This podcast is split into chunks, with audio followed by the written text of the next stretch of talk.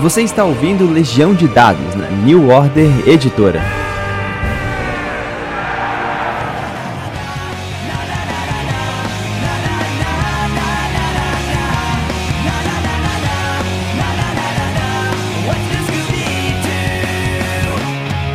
Saudações, mestres e jogadores. Meu nome é Pedro Borges e essa é a Legião de Dados, o seu intervalo da vida real para poder falar sobre RPG. Gente, finalmente chegou o momento. Eu, pelo menos, já estou aguardando desde o final do ano passado. Quem acompanhou o financiamento coletivo do Conan, eu já estava com uma cabeça já para frente para o Pugmire. Pugmire é um jogo sensacional da Onyx Path, uma ideia sensacional de utilizar cachorros no mundo de fantasia, né? E para poder ter uma conversa, né? A pessoa que a gente. A, a referência pra gente de Pugmire é o Iran Allen né? Ele é editor do blog Cronista das Trevas, ele está no Darkcast, ele participa do evento Coffee Day. É, foi ele que fez, inclusive, o contato com o Onyx Path para ajudar a New Order a trazer títulos do Brasil. Tudo bom, Irã? Como é que você tá, cara? Tudo certinho, muito obrigado. Boa tarde, pessoal. É, para quem ouve o Darkcast por acaso e não tá acostumado comigo utilizando o meu, meu nome o, o, meu nome real, cuidado, não façam nenhum feitiço de espaço em cima de mim, por favor. Aqui quem fala é o cronista Dante, o seu arquimago favorito. É, vindo diretamente do Darkcast para participar aqui do Legião dos Dados pela New Order. Muito obrigado pelo convite, pessoal. Primeiro, vamos lá. Você tinha um contato com o pessoal do Nixpath. Conta como é que foi fazer essa ponte para trazer o Pugmire para cá. Cara, então, tudo começou há um tempo atrás no aqui no Rio de Janeiro comigo e o meu parceiro, o cronista Severino, Pedro Ilvo, logo depois de ter criado o blog. E a partir daí começamos a trocar uma ideia com a galera da, da Onyx Path.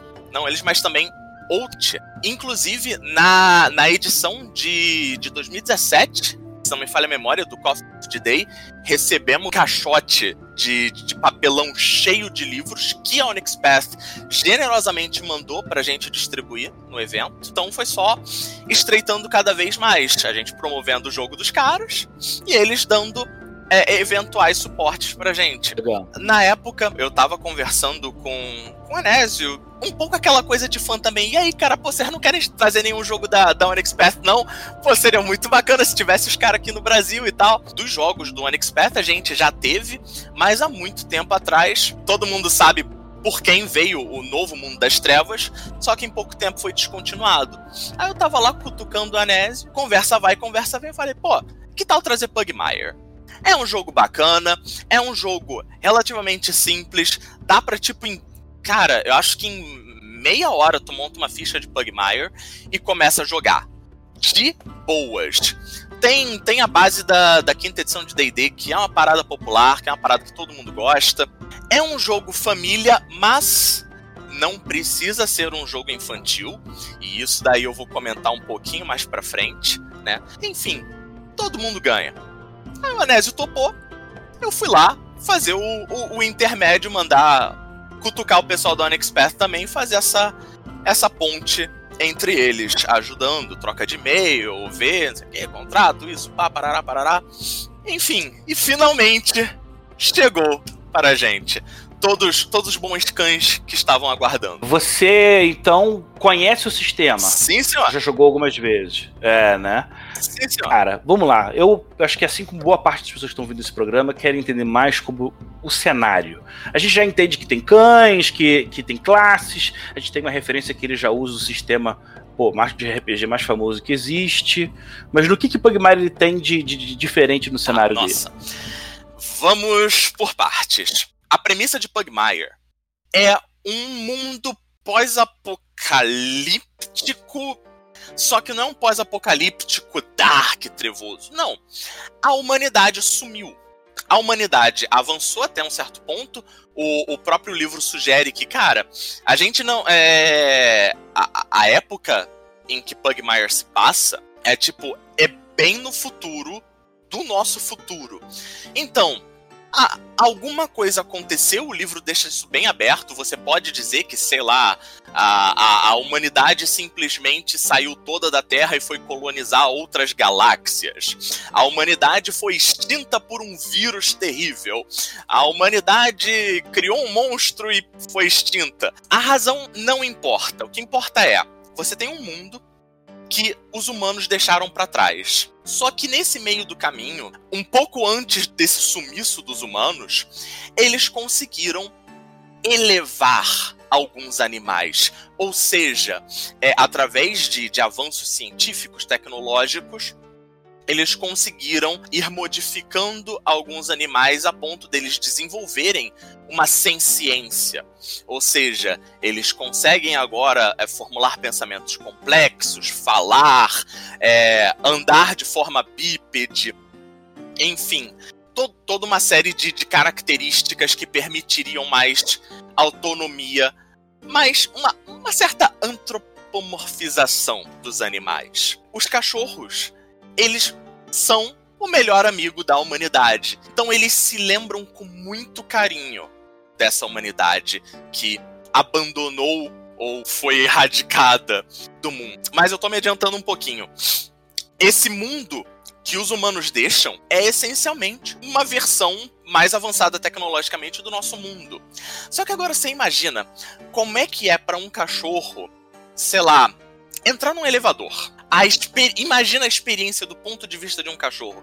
Eu me lembro um tempo atrás, uma coisa que viralizou na internet foi um post, um quadrinho, não lembro agora direito, que compara o tempo de vida de um cachorro com o tempo de vida de um humano.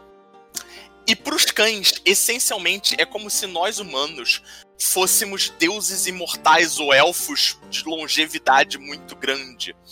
Porque no tempo de vida de uma pessoa, você tem uns três cães. Três ou quatro. Imagina, quatro gerações de uma família sob uma mesma, sob uma mesma pessoa. Né? É, conhecendo um dono apenas. Então, Pugmire é um convite a olhar o nosso mundo com outros olhos, olhar o que a gente já conhece, só que a partir de uma ótica de quem não conhece, né? O pessoal da antropologia diz que um dos principais princípios antropológicos conhecer o estranho e estranhar o conhecido, né? Você tentar mudar a sua perspectiva. Eu fico com uma ideia do, do que seria para um cachorro ficar diante de um caminhão volume oh. de proporção, Nossa. né? Imagina se esse caminhão tem um furo lá dentro e você o cachorro entra por ali.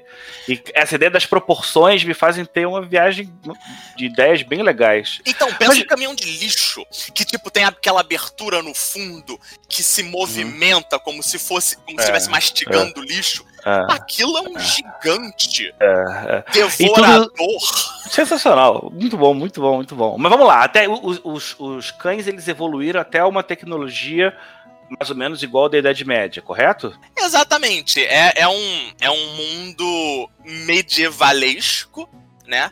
É, mas tem umas coisas interessantes como o que que a, as coisas que a humanidade deixou para trás, os cães não tem como não tem como datar, não tem como precisar. Então eles vão ver muitas é, muito da nossa tecnologia como coisas mágicas. Tem aquele ditado famoso, eu acho que é do Asimov, né? Que qualquer ciência suficientemente avançada parece magia aos olhos de quem não, não, tá, não tá familiar com isso. Né? Então, assim, os cães sabem que, por exemplo, um tablet, eles não sabem exatamente como funciona um tablet. Eles sabem que é um artefato místico que você encosta, imagens aparecem, sons saem dele é, e sabem que é de uma é de uma era dos homens.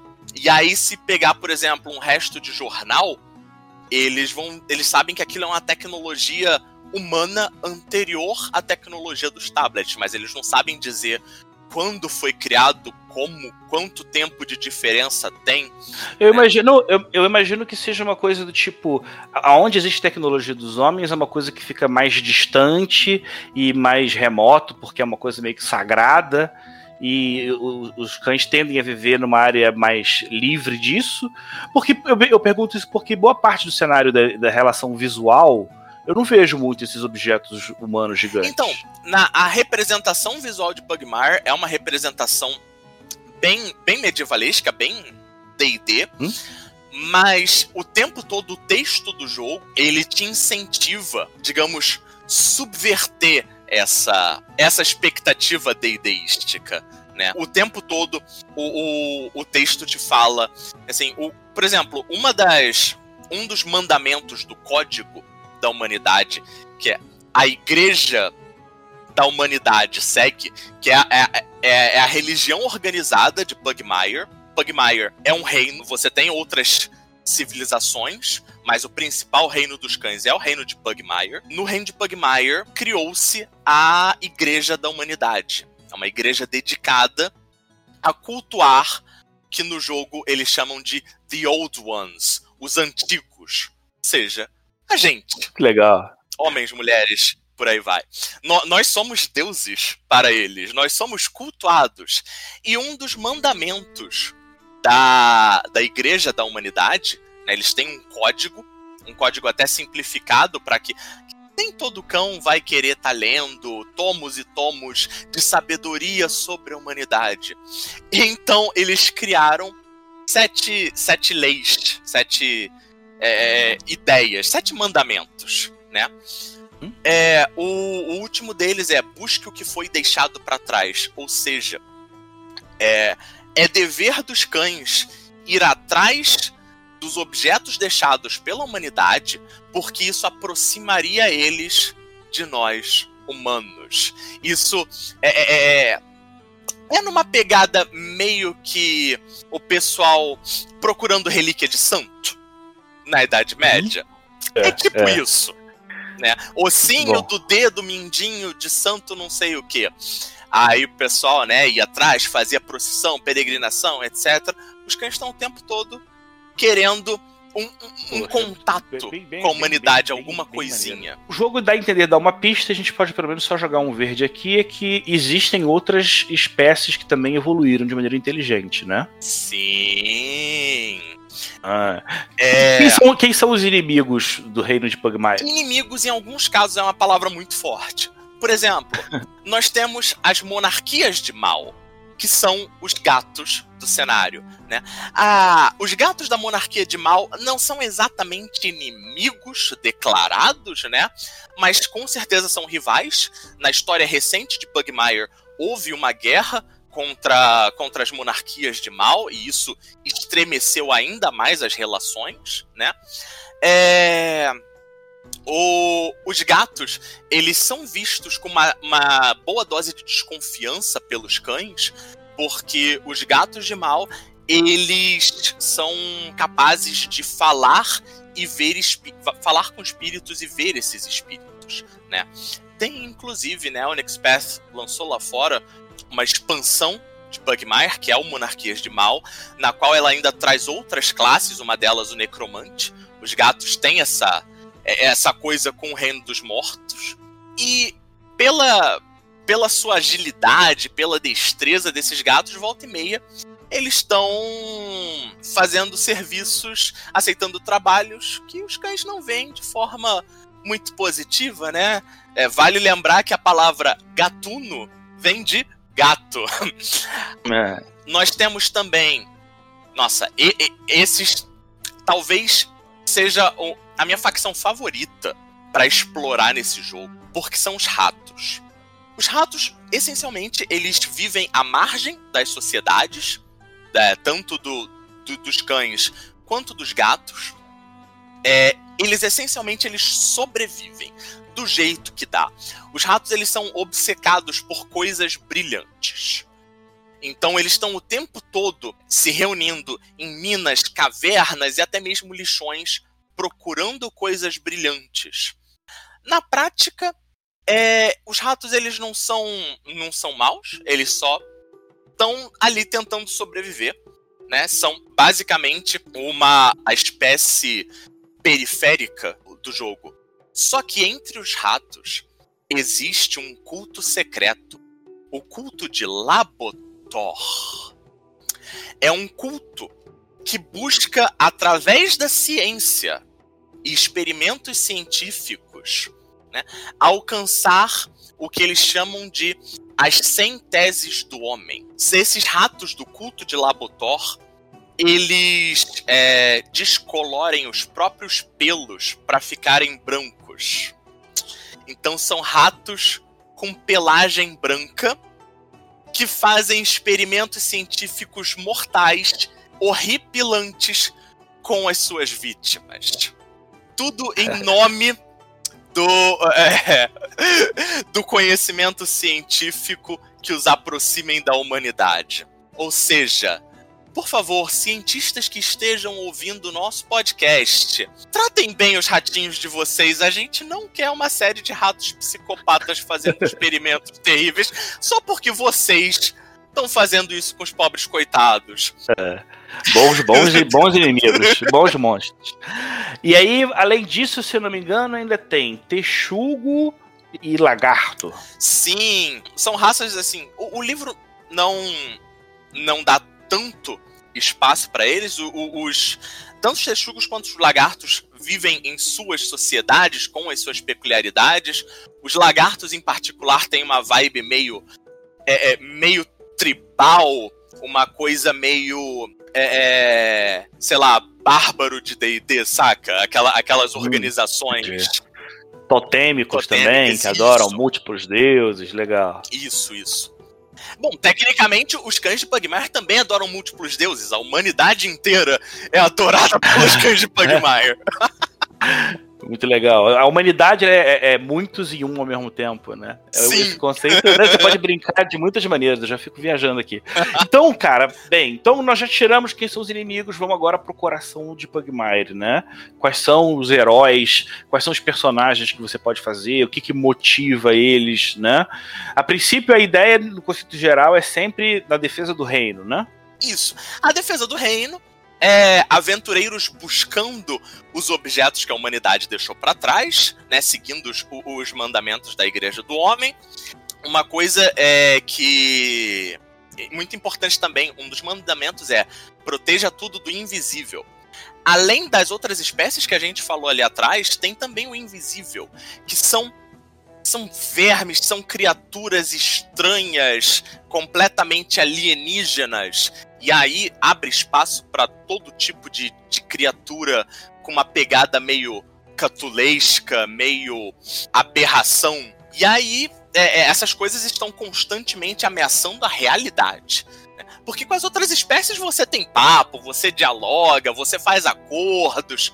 Com o invisível, não, não tem papo. Essas coisas são uma ameaça hum. para a realidade. Então, to, todas essas coisas, tanto uma plot de, de aventura padrão, tipo um, um dungeon crawl clássico, quanto uma intriga política, quanto um precisamos salvar o mundo, todos esses tipos de, de aventuras são possíveis Não. em Pugmire. Então também tem esse signo desse invisível, que é uma força que puxa para conceitos medievalescos de, de, infernalismo, de tudo mal, tudo que a gente. Um pouquinho, sim. Tudo que a gente gosta de, de, de matar e, e, explorar e pegar tesouro. vamos lá, vamos, vamos primeiro falar na ordem como o, o RPG ele apresenta, né? Ele apresenta primeiro as classes que aqui são, são chamados de chamados, né? Sim. Como se fosse um, um, um, um, talento, a inspiração do que você faz, né? É aquilo para e... qual o cão nasceu para fazer. Eu vou fazer um resuminho de todos eles e depois você dá uma destrinchada sobre eles, tá? São artesãos, guardiões, caçadores, terrier, pastores e vira-latas, né? Como é então, que eles são? Uma coisa interessante é que cada um desses chamados, né, a gente pode mais ou menos é, equiparar com, com algumas das, das classes tradicionais de D&D. Mas as similaridades meio que param por aí. Nós temos os artesãos. Os artesãos, eles são os cães que se dedicam a estudar a magia. Não só são os estudiosos da magia, como eles são também os caras que é, cuidam de bibliotecas, é, que vão que, é, que vão mexer com artefatos místicos da humanidade. Eles são essencialmente os, os cães nerds do, do, do cenário. São estudiosos. É. Os estudiosos, obrigado. Um vocabulário muito mais refinado, caro, caro Pedro. Nós temos os guardiães. Olha, só, só de olhar para a imagem, você vê um cão com uma full plate, um escudo e uma espada. Se isso não é a imagem do, de, um, de um paladino tradicional, eu não sei o que que não é. Eles são exatamente os cães de guarda. Eles vão ser os cães que vão utilizar dos meios para defender os outros, inclusive um dos mandamentos é defenda sua casa. Mas eles também são cães, extre cães extremamente honrados. Porque também o, o mandamento diz: morda apenas aqueles que o colocarem em perigo. Eles vão morder sim, quem merece. Enfim, são os guardiães. Nós temos os caçadores. Os caçadores são os cães que. É difícil não ser redundante, né? Vão ser os cães que gostam muito de caçar, explorar territórios. Vão ser os cães desbravadores de todo o território desconhecido. Eles são a classe que mais procura defender os outros do invisível. Esse é o principal foco deles. Defender é. os cães. Bem, invisível. você é um cara muito erudito de aprender a falar, porque você não usar a palavra ranger mostra que você consegue circunferenciar de maneira muito linda. Né? Obrigado, obrigado. Mas e os terrier? Os terrier seguem outra linha. Meu Deus do céu, os terriers são uma coisa tão fofinha nesse livro. Porque você tem um Cocker Spaniel segurando um florete numa roupinha de nobre. Meu Deus do céu, eu quero pegar ele no colo. É... Os terrier, é, eles vão ser cães duelistas. Além de duelistas, eles também são muito bons com tudo que requer finesse destreza. Eles vão ser os cães que eventualmente acabam é, vendo suas habilidades sendo utilizadas para o crime. Do tipo abrir fechaduras, armar e desarmar armadilhas, coisas eu, eu fico imaginando como realmente é fofinho. Você tem um cachorro gigante tendo que enfrentar um, um cachorro magrinho fininho com uma, um florete. Alencardo! Muito bom.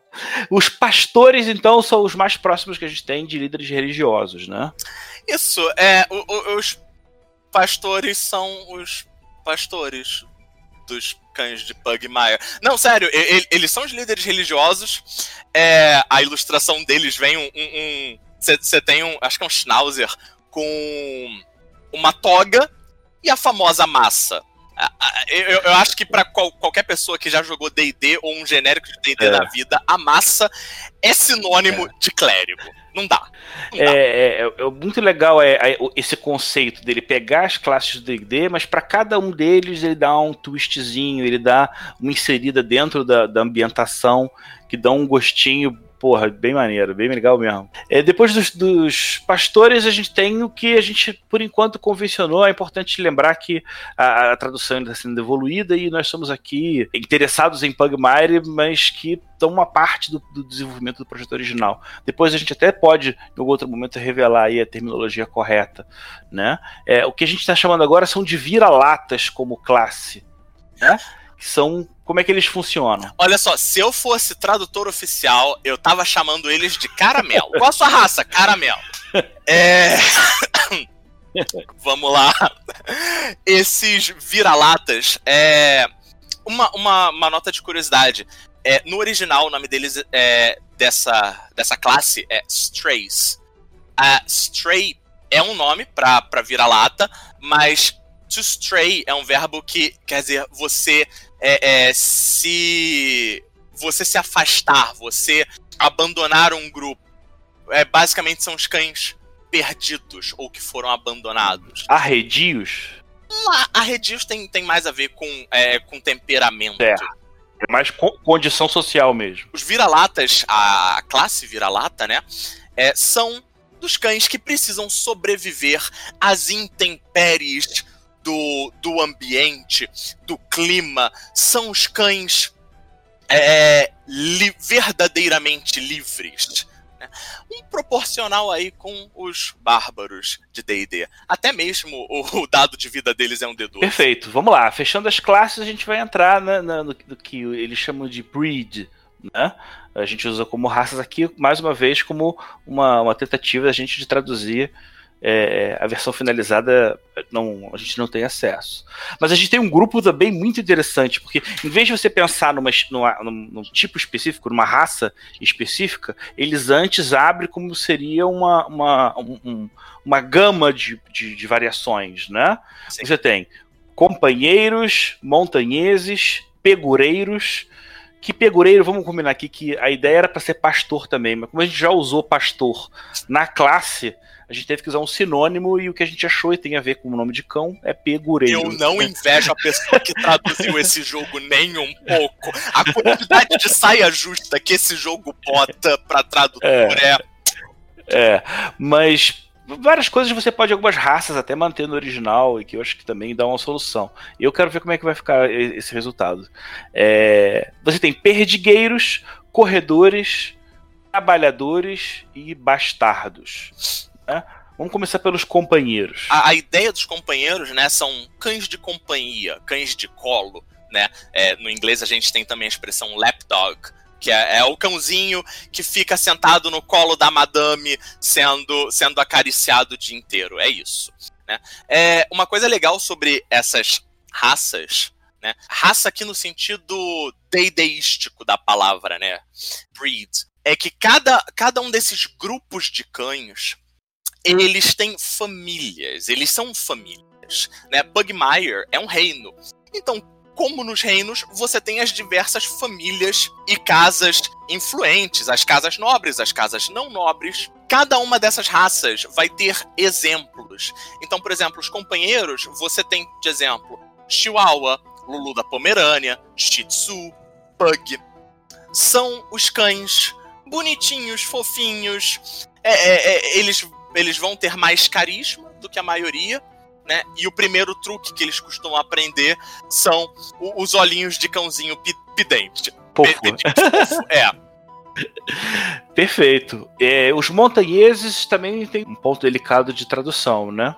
Sim, porque é, o nome original é Feral e esse é um, tipo, é, é um tipo de cão que engloba outros tipos. Bernês da montanha é um desses tipos, né? Tanto é que nos exemplos de, de famílias possíveis, você tem Bernês, Dálmata, Bulldog, Doberman, Mastiff e o Pirinês. São cães. É, é, são cães resistentes, né? É, pesadões. Exato. É, são, são cães que aguentam intempéries com alguma facilidade. Tanto é que são os cães que ganham mais Constituição. Bem, aí a gente vai pro, pro, pro tão, tão aclamado pegureiro, que é uma variação de pastor, né? Porque aí não é no sentido de pastor de almas, mas sim de pastor do campo. São cães sábios. São cães que, na maioria das vezes, eles vão acabar indo para o chamado é, espiritual da Igreja da Humanidade e vão se tornar cães pastores. Pastores então você tem Collie, Korg, pastor alemão, alguns desse, algumas dessas famílias de pegureiros, né? São os cães que ganham é, um bônus aí pra sabedoria. Tem depois os corredores. Ou não, não, perdigueiros. Perdigueiros, os pointers. É, os. Se alguém já viu aqueles. Cão farejador da Polícia Federal no aeroporto. Essencialmente, eles são os cães que, é, é, é, que, que encontram conhecimento, encontram coisas ocultas. São os cães particularmente espertos, particularmente treináveis, né? Você tem aí Labrador, você tem o Dachshund, é, são os cães que ganham bônus aí pra inteligência. Eu achei muito legal a sacada de que o cão farejador é um cão que tá sempre procurando alguma coisa, logo ele é curioso e ele né, leva para um lado de inteligência. Ele, bem sacado. E, e o especialista em achar o conhecimento perdido do homem. E, bem, aí sim vamos aos corredores, né? Aos runners. Eu imagino que seja aqueles cachorrões magrelos compridos. Isso. Para quem já assistiu Simpsons, é o ajudante de Papai Noel. Que literalmente os Simpsons ah. pegam ele de um. Uma corrida, né? De bicho. É, corrida de cavalo que o cão fica seguindo. Exatamente ele. É o. É, é o famoso Greyhound, né? O. Se eu não me engano, não tem, não tem tradução para esse tipo, porque é uma.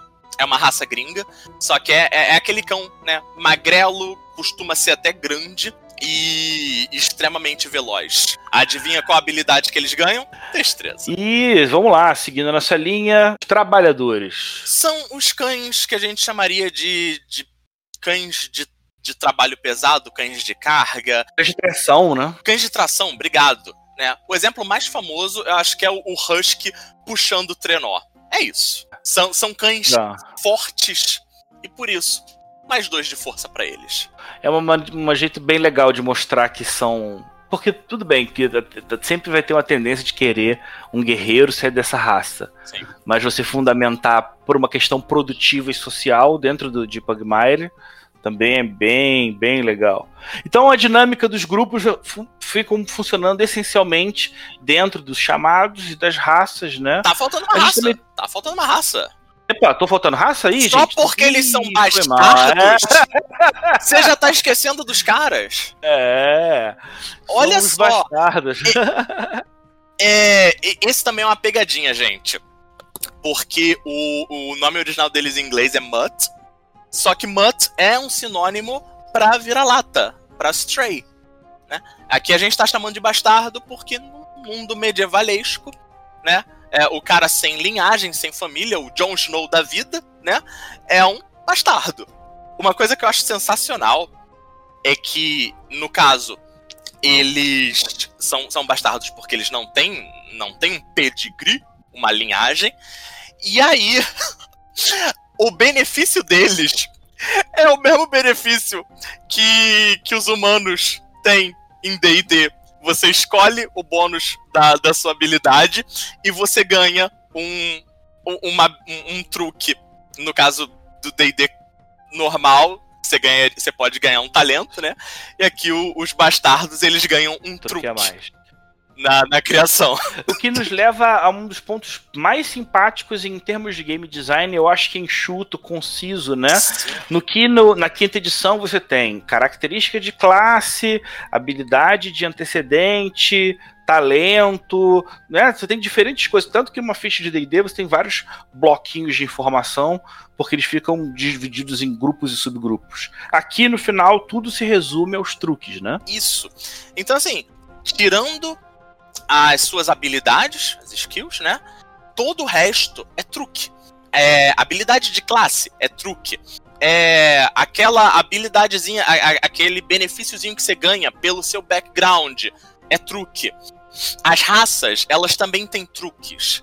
E aí uma coisa interessante, quando você sobe de nível, você escolhe se você quer aumentar um atributo ou ganhar um truque novo né? É, ganhar um truque novo ou melhorar um truque já existente. Alguns truques podem ser. Você tem níveis, né? Você pode pegar mais de uma vez. Mas essencialmente, é, não tem isso de tabela de, de, de, classe, com tipo, cada nível você ganha especificamente uma coisa. Não. Você vai aprendendo as coisas na ordem que você, você quiser. monta a árvore de, de, de, truques. Isso. Cada um faz o seu próprio e nunca você tem dois personagens iguais, mesmo que eles sejam da mesmo chamado, da, da mesma raça. Né? Até mesmo aptidão com que, que na, na quinta edição básica, né, seria proficiência com armas ou com armaduras, você também pode escolher. Então você não está exatamente preso a tipo a ser, sei lá, um bárbaro que só anda pelado por aí. Não, você pode ter o seu, seu bárbaro, no caso, ter o seu vira-lata armadurado. De boas. Muito bom. A gente aqui, poxa, fecha nesse ponto. É, é, é, em relação. A gente sabe que todo mundo, quem não, ainda não, não sabe, a gente precisa especificar. Ele usa a base do DD quinta edição como forma de funcionar, mas ele ao mesmo tempo dá umas simplificadas, dá umas adaptadas, né? A magia não muda muita coisa, não, né? Então, não muda muita coisa. É, tem, tem duas coisas importantes que eu preciso falar aqui. É, primeiro, a magia só vai até é, o, que no, o que no jogo eles estão chamando de quinto circo. Ok? Então, tipo, você não vai ver um, sei lá, um wish um desejo, né? O seu, o seu artesão não vai ter desejo.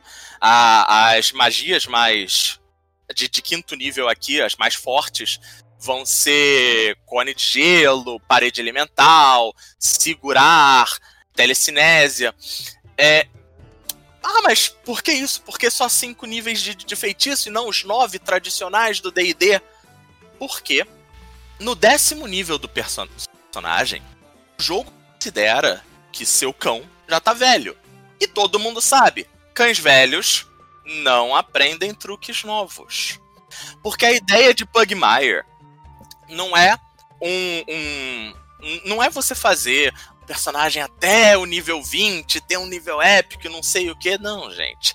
Para começo de história, porque a maioria dos jogos de D&D e baseados em D&D raramente passam do nível 15. Quando chegam lá, começo de história, a própria Wizard já fez, já fez uh, algumas pesquisas em cima disso, no início lá da quinta edição, e é praticamente comprovado que tem pouquíssima gente que joga com níveis acima do 15, na prática. Eu sei que é maneiro ficar construindo a sua ficha, pensando, não, quando tiver no 17 eu vou pegar tal talento, tal negócio, não sei o quê. Não, eu acho que também tem a ver com desequilíbrio, eh, tem a ver com desequilíbrio de jogo. E isso é uma evolução legal do D&D que vale a gente destacar. Ele tem esse teto. Eh, eu joguei o AD&D, eu lembro que no AD&D, quando chegava no nono nível, ficava impossível jogar. Né? Quando chegou a terceira edição, quando chegava mais ou menos no décimo segundo nível, ficava impossível de mestrar. E agora, na quinta edição, a gente está falando de 15, que é até mais ou menos a referência que eu tenho.